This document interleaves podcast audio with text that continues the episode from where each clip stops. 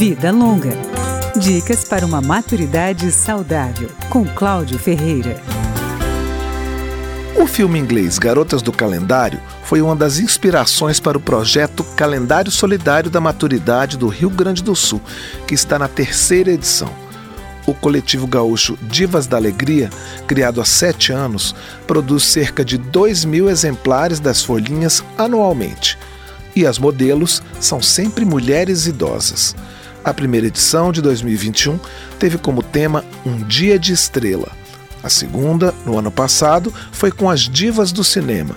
Este ano, a temática são as divas olímpicas.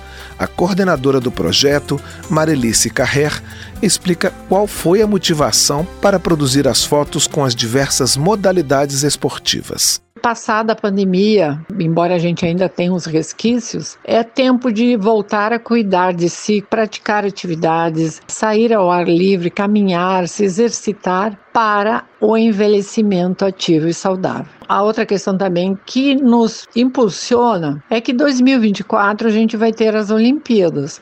Os calendários são vendidos a 30 reais a versão para a parede e R$ 25 a versão de mesa e podem ser pedidos pelo site Divas da Alegria. A renda vai para ações solidárias, principalmente para apoiar idosos e pessoas que vivem em vulnerabilidade social. O dinheiro é usado para comprar fraldas, cobertores, alimentos e até ventiladores para amenizar o calor em centros de acolhimento.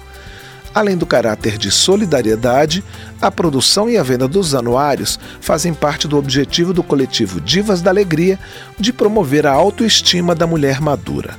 Marilice Carrer dá exemplos de como posar para o calendário faz bem. Eu trago relatos de filhos que me agradecem por estar dando tanta vida para sua mãe. Relatos de maridos que falam assim: minha mulher é outra, é muito melhor. E teve oportunidades assim dos filhos entrarem em contato, porque às vezes a mãe não domina muito as redes sociais. Aí, no caso, assim, para participar, tem que fazer pesquisa, tem que estudar.